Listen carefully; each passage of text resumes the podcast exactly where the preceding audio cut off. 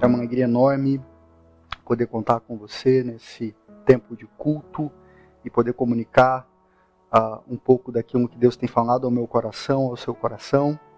Eu estive ausente nos dois últimos domingos, tirei uma semana de férias para descansar com a família, estive indo ali ao Rio de Janeiro e uh, por ter sido um tempo tão cansativo, tão estressante essa pandemia, eu confesso que eu não consegui relaxar como eu gostaria e como eu deveria. Uh, eu acredito que não tem sido um tempo fácil para nenhum de nós, esse tempo de pandemia. Eu penso que 2020 ainda uh, vai trazer muitas emoções, há, muita coisa que ainda não manifestamos em termos de tristeza, de angústia, de ansiedade, diante de tudo o que aconteceu ao longo desse ano, em lutos, em perdas, em adoecimentos. Por isso, mais do que nunca, como é importante a prática da espiritualidade, como é importante é, colocarmos a nossa vida diante de Deus, diante do Criador, como é importante conversarmos a respeito de recomeços, como é importante vivermos a realidade de uma comunidade de fé, para que assim a gente não se sinta é, sozinho na jornada, para que a gente tenha suporte, para que a gente chore uns com os outros, para que a gente confesse os pecados uns aos outros, para que a gente ore uns pelos outros, ah, para que nos abençoemos é, economicamente, como é importante a, a igreja, a nossa família estendida, podermos ter irmãos e irmãs a quem possamos contar. Então, meu irmão, minha irmã, 2020 não tem sido um ano fácil e nós estamos nessa série falando a respeito de recomeços e eu tenho percebido muito isso na pele, na minha vocação, no que é ser pastor, no que é, é existir, viver, responder à necessidade da época a qual nós estamos inseridos. Me sinto em muitos momentos frustrado, uh, triste, culpado, porque gostaria é, de fazer mais, de ser mais, e às vezes esbarro também nos meus limites, nas minhas emoções. Então, uh, eu, eu queria convidar você para que a gente orasse nesse momento, para que a gente conversasse com Deus, para que a gente pedisse a direção de Deus para a nossa vida, para que a gente tivesse essa experiência de fé, de saber que não importa o que aconteça, não importa ah, nenhuma realidade que esse 2020 possa trazer sobre mim, sobre você, nós estamos firmes e seguros em Cristo Jesus. Nada pode nos separar do amor que há em Cristo Jesus. Então eu convido você aí na sua casa, onde você estiver, para que a gente ore a respeito das nossas questões. E hoje nós estaremos é, finalizando essa série sobre recomeços e é um momento muito propício para que a gente pontue diante de Deus. É, é, é, Deus, a gente precisa recomeçar. A gente precisa recomeçar aqui e agora, não dá para esperar a pandemia acabar. Mas a gente sabe que quando a pandemia acabar, a gente também vai ter muito trabalho pela frente. Não vai faltar trabalho daqui para frente. E Deus é o nosso parceiro na jornada da reconstrução da nossa vida, da nossa história, dos nossos recomeços. Vamos ter uma palavra de oração agora. Feche os seus olhos, vamos falar com Deus. Senhor, como nós precisamos de Ti na jornada da nossa vida, na nossa história, como comunidade, como família. Deus, a gente precisa da força que vem do Senhor. A gente precisa do Teu braço forte, porque percebemos em meio a, a tudo que nos cerca nesse 2020, que o nosso braço é fraco demais, que as nossas forças elas elas são limitadas, Deus, e muitas vezes as nossas, as nossas forças são insuficientes diante dos desafios que nós temos para enfrentar. Deus nos ajuda, abençoa a minha vida, a vida do meu irmão, da minha irmã, as nossas famílias a nossa comunidade, Itapetininga, o país, o mundo, Deus, que haja em meio a todo esse caos que nos cerca, essa percepção de que o Senhor é real, vivo e que deseja caminhar e se relacionar com a gente. Nós nos entregamos nas tuas mãos, Senhor, para que o Senhor cure as nossas feridas, as nossas mazelas, as nossas doenças na alma, no corpo, os nossos medos, as nossas agonias, para que o Senhor direcione o caminho do recomeço. O recomeço que há em Ti, Jesus. Nós nos apresentamos a Ti como estamos, Deus, não como gostaríamos de estar, como, como é possível nos apresentarmos nesse momento com os nossos dilemas, as nossas limitações, as nossas angústias, as nossas esperanças. Mas é nas tuas mãos, Senhor, que entregamos a nossa vida. É a ti que clamamos. Que o Senhor nos abençoe em meio à jornada. Que o Senhor nos dê a graça de, de um fim dessa pandemia, de um retorno à, à vida dentro de, de, de, novos significados, o retorno da comunidade da fé. Que saudade, Senhor, de abraçar os meus irmãos. Que saudade de poder olhar nos olhos deles ah, no, no momento do culto, ao comunicar a tua palavra. Que saudade de estarmos juntos. Deus nos abençoa, fortalece a nossa caminhada. Nós nos entregamos em tuas mãos, em nome de Jesus. Amém. Amém. Pois bem, então nós conversamos a respeito de Neemias, Esdras, Zorobabel. Esse é um pacote de recomeço de uma época muito específica, caótica na vida do povo de Deus, de Israel. A Zorobabel é o primeiro a retornar daquela nação estrangeira para Jerusalém, para restaurar o templo. Então Esdras e agora Neemias fechando esse processo em que Deus levanta líderes para que hajam recomeços. Esses recomeços a gente pode pensar num primeiro momento que são a respeito de estruturas. Em Zorobabel a gente pode pensar que é a respeito de um templo, um prédio. Um prédio, claro, aonde se entende que há o sagrado, aonde Deus se manifesta, o templo do Senhor. Mas a gente pode pensar que é a respeito apenas de cal, cimento, tijolos. A gente pode pensar que Neemias é a respeito de muros e apenas dessa segurança pública de Jerusalém, da restauração de estruturas, de casas que foram queimadas, que sim, precisam ser restauradas, mas casas restauradas que não são habitadas por pessoas são casas inúteis, em vão. No final das contas, esse processo de recomeço passa pela vida das pessoas. E é a respeito disso que se trata a Igreja de Cristo Jesus. Nós temos um prédio, graças a Deus, fantástico, onde podemos acolher pessoas, e ele só faz sentido e só tem significado a partir do momento que ele serve a pessoas. Não recrutamos pessoas para que sirvam ao tempo as nossas estruturas, elas estão conectadas a vidas que precisam de recomeços. E se você ficou atento à história de Neemias, você vai se lembrar bem que primeiro ele se informou a respeito da condição do povo de Deus e como o povo de Deus estava sofrendo em Jerusalém após um período de guerra, de exílio, de sofrimento. Neemias então se enche de compaixão e ora, intercede.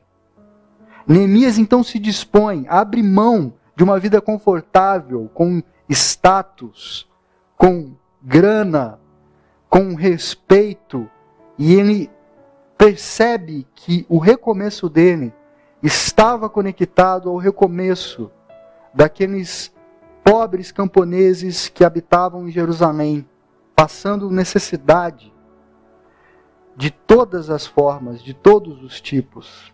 E então ele se coloca em risco para que outros possam viver. Ele faz um plano e ele começa então a, a enfrentar uma oposição sistemática. Ele com, começa a, a respeito dele são divulgadas muitas fake news. Ele é há uma tentativa de difamá-lo, de desorientá-lo, de desencorajá-lo com oposição desleal. E Neemias confia em Deus, entende a sua missão de vida, a sua vocação e ele segue adiante. Em Esdras você tem alguém, um, um dos outros líderes desse movimento de recomeço em Israel, um líder que traz o povo de volta para a lei do Senhor.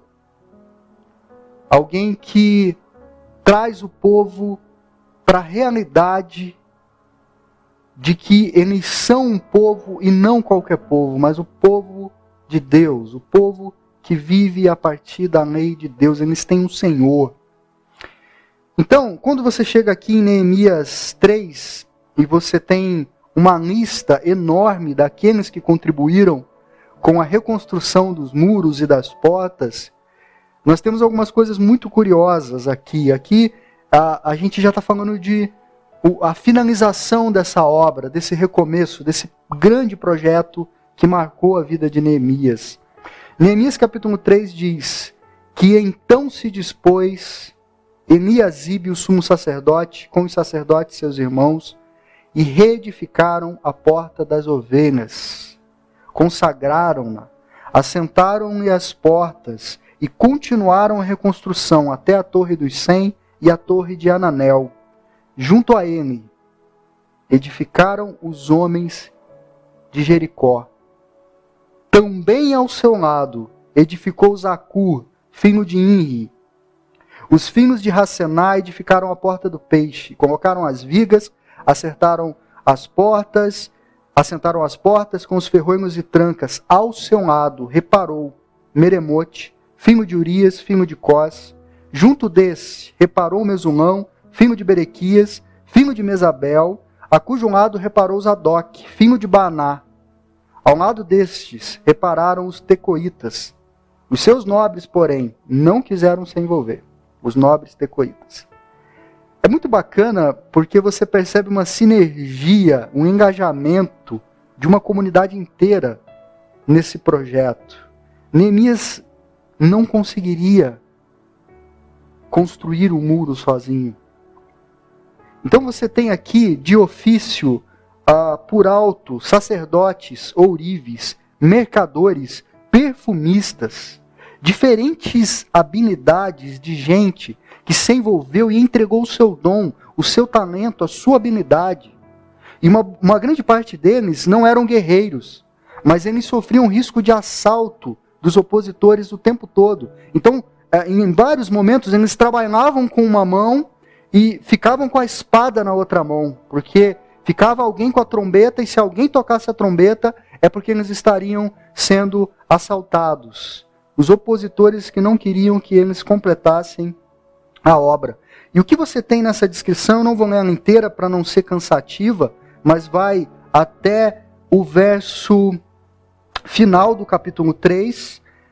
Você tem a seguinte repetição: tal pessoa se dispôs e fez isso.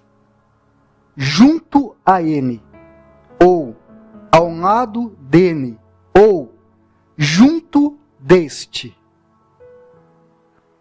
Isso é muito bacana, porque ninguém ah, faz nada sozinho. Hoje a gente pode dizer, como diz o ditado popular, que o mandorinha só não faz verão. A gente precisa uns dos outros para absolutamente, é, praticamente tudo. Nós carecemos de muitas habilidades. Os nossos recursos eles são limitados. E quando nos encontramos uns com os outros e somamos as nossas forças, há quem diga que devagar pode se ir mais, é, que sozinho pode se ir mais rápido, mas que juntos se chega mais longe.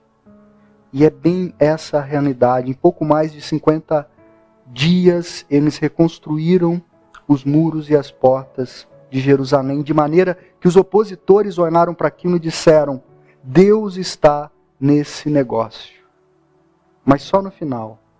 Durante o processo, foram alguns que tiveram essa sensibilidade e se disporam, reedificaram, fizeram esse recomeço e eles consagraram, então, a Deus.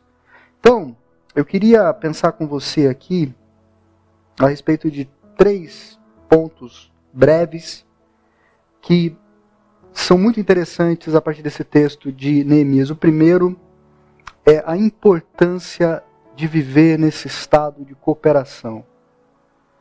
Às vezes a gente pensa que recomeçar é um caminho narcisista. A gente tem que olhar para a gente, a gente tem que ignorar todo mundo, talvez até porque fomos alvos de muita oposição e muita crítica, e a gente generaliza e diz: eu não posso contar com ninguém, e eu cresci com a minha mãe dizendo que eu não tenho que confiar em ninguém. Então eu vivo dessa maneira e, e eu não percebo que a, a vida cristã, ou a minha própria vida, ela tem alto nível de dependência das habilidades que Deus não deu a mim, deu ao meu irmão, deu à minha irmã. Então eu tenho esse espírito de, de cooperação. Quando você vai para Neemias, você tem às vezes o irmãozinho ali assentando o tijolo e o outro com a espada alerta. Enquanto um trabalha, o outro protege.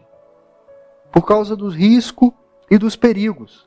Você tinha ali diáconos, presbíteros, sacerdotes, pastores, seminaristas. Você tinha novos convertidos. Aqui não tem, não tem, ah, não tem ninguém que é maior do que ninguém, ninguém é menor do que ninguém. Todos são importantes nesse processo, embora algumas funções sejam diferentes a importância é a mesma. Significa que é tão importante eu que falo para você e prego, e fiz um seminário, estudei teologia, e me dedico, estudo um texto e tento entender o que Deus deseja falar com a gente. Isso é tão importante quanto os meus irmãos que estão aqui no computador, no som, quanto o irmão que fez o site da igreja, quanto o ministério de um louvor o Kids e todo esse engajamento que a gente tem na nossa igreja, que é algo sensacional, maravilhoso. Tudo isso é absolutamente importante. E como eu sou grato a Deus por isso. Por fazer parte de uma comunidade de gente que se engaja, que se entrega, que tem paixão, que tem amor pelo que faz. E como nós vamos precisar ter essa chama acesa, meus irmãos quando a gente voltar a se reencontrar nos nossos cultos, nós temos muito trabalho pela frente, nós temos muitos muros e brechas para tapar, e, e talvez a gente vai ter que agarrar com a espada em uma mão, enquanto a gente é, com a outra mão trabalha e leva adiante. E o nosso trabalho no Senhor, ele nunca é vão. Nunca, nunca, nunca. É tão importante você saber que isso é sobre pessoas e não sobre programas, projetos, eventos. É sobre pessoas, sempre sobre pessoas. Porque depois que os muros eles estão reconstruídos, Neemias começou a perceber que ainda havia pessoas que passavam fome e necessidade, e que havia judeus mais poderosos e nobres que emprestavam dinheiro de uma maneira injusta para seus outros irmãos judeus, de maneira que eles se tornariam escravos daqueles poderosos que emprestavam. De maneira que Neemias chama eles e fala: Viu, para que, que nós fizemos tudo isso? Se no final das contas, a, o, o povo agora está protegido dentro do muro, mas passa fome.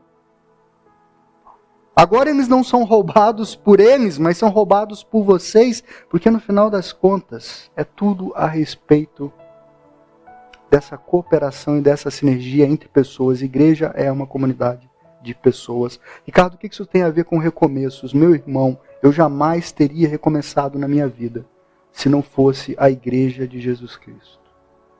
Em algum momento da minha vida, em algum momento da minha vida, havia a igreja de Jesus Cristo para levar o evangelho até mim, me dar uma luz de esperança. Em algum momento da minha vida eu me encontrei com o evangelho porque ali estava a igreja de Jesus Cristo. A igreja é o grande caminho para o recomeço. É esse tipo de comunidade que nós sonhamos, que permite as pessoas recomeçarem. É aqui que eu continuo tendo os meus recomeços.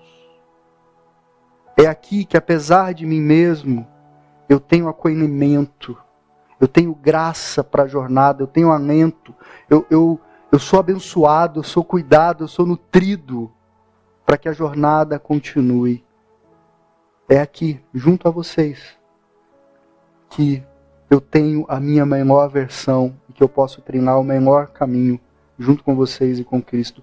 Então a igreja é um espaço por excelência para que tanta gente possa recomeçar, sobretudo nessa época, sobretudo em 2020, sobretudo diante de toda essa agonia que nos cerca, nós temos algo extremamente precioso, que é o Evangelho de Jesus Cristo.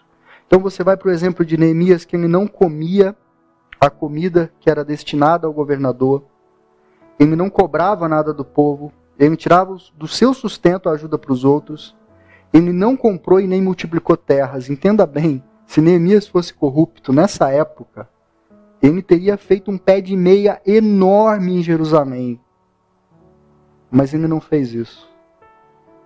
Porque a alegria dele estava em caminhar com mais gente. Ele não queria acumular coisas. Ele queria desenvolver a comunidade.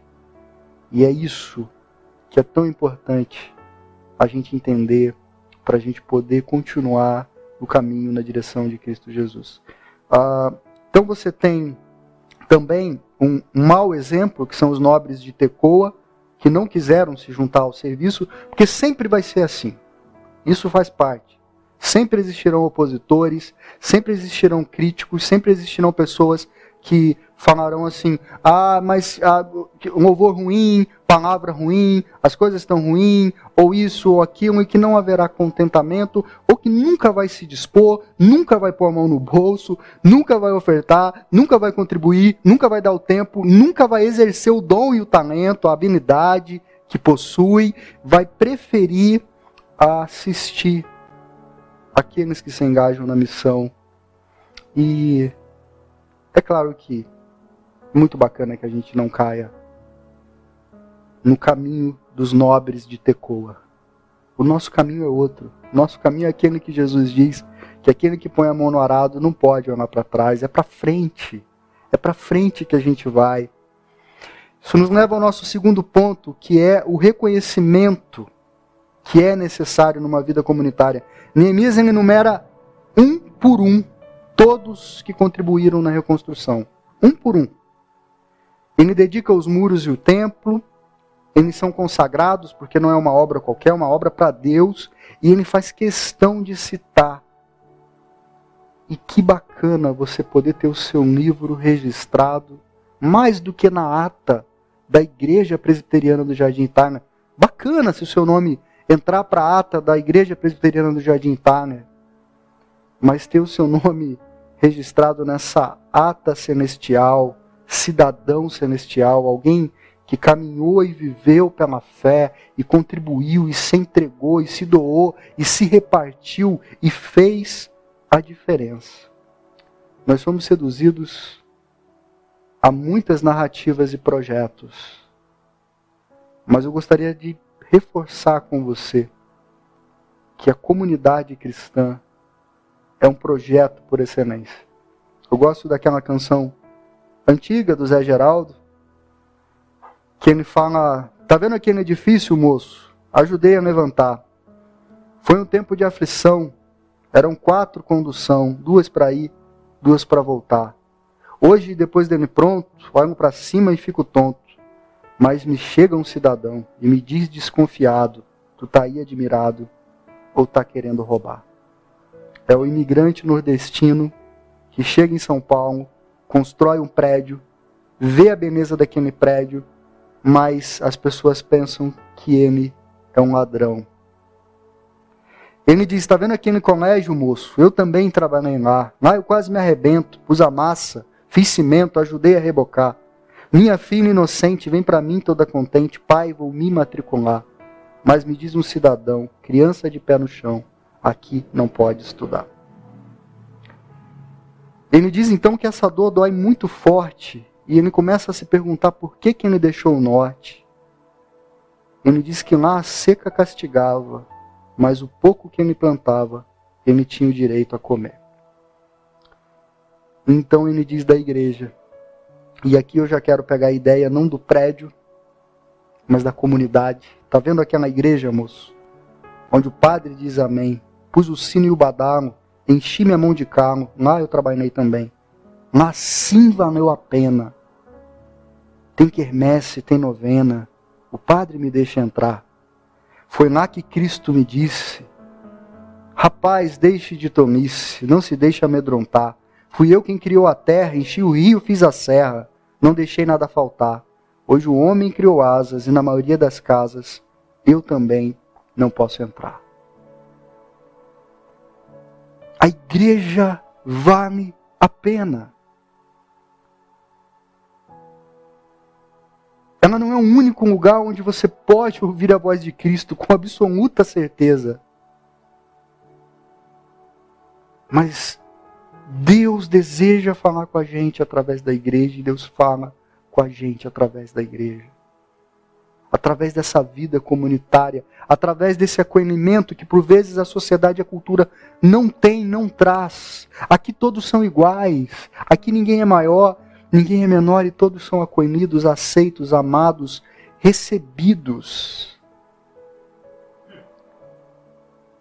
Vale a pena sermos igreja presbiteriana do Jardim Itália e recomeçarmos quantas vezes for necessário para a glória de Deus. Terceira coisa é a importância da revelação e da prática da palavra de Deus no recomeço.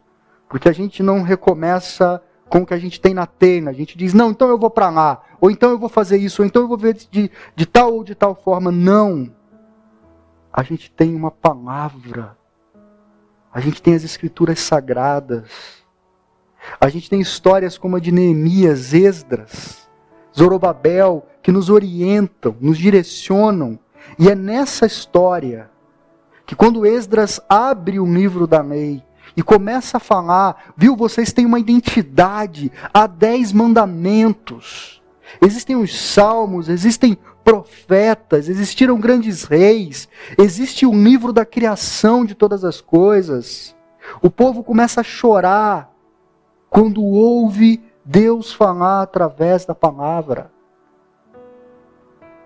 E eles ouvem em pé, atentamente, cinco a seis horas de pregação.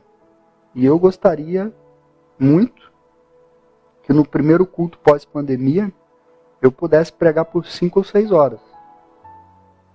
Você topa? Mas tem que ser de pé para a gente reproduzir o que aconteceu aqui, né? Cinco, seis horas ouvindo e depois de ouvir, praticando. Você fala, Ricardo, essa história de Neemias e desse recomeço e dessa reviravolta toda, ela é fantástica. E o que eu tenho a dizer para você é o que Deus está fazendo aqui e agora é fantástico. Ele conta comigo, ele conta com você, embora ele não precise da gente. Ele tem alegria em contar com a gente. Foi fantástico lá. Tem sido fantástico e será fantástico aqui, nessa comunidade, nessa igreja, nesse bairro, em Itapetininga, na sua família e aonde mais Deus nos enviar. Eu encerro com a frase célebre do Bill Hybels, que a gente não se cansa de repetir aqui. A igreja, quando é igreja, ela é a esperança do mundo. Vale a pena ser igreja, vale a pena caminharmos comunitariamente e sermos uma porta de recomeço para nós e para todos aqueles sedentos pela água da vida, Jesus Cristo. Vamos orar mais uma vez? Convido você a fechar os seus olhos. Vamos conversar com Deus. Pai, a gente agradece o Senhor pela graça de podermos te cultuar, ainda que online, de maneira virtual, e conversarmos a respeito da tua palavra. A gente te agradece pela graça do recomeço, Senhor. A gente quer recomeçar. A gente quer caminhar com paixão, com fogo, com desejo na direção que é tua. Perdoa os muitos e tantos pecados, Senhor, que nos cercam. Não somos dignos da jornada que o Senhor propõe a nós, mas desejamos caminhar contigo e sabemos que nenhum trabalho no Senhor é vão. Por isso, ajuda-nos, Senhor, cada um com a sua habilidade, com o seu dom, o seu talento, a termos essa sinergia, a sermos essa comunidade que gera um movimento de abrigo, um movimento de acolhimento, para que gente de tudo quanto é tipo tenha a chance de recomeçar e a gente também. Viva a realidade do recomeço. Nós oramos em teu nome, Jesus. Amém. Amém.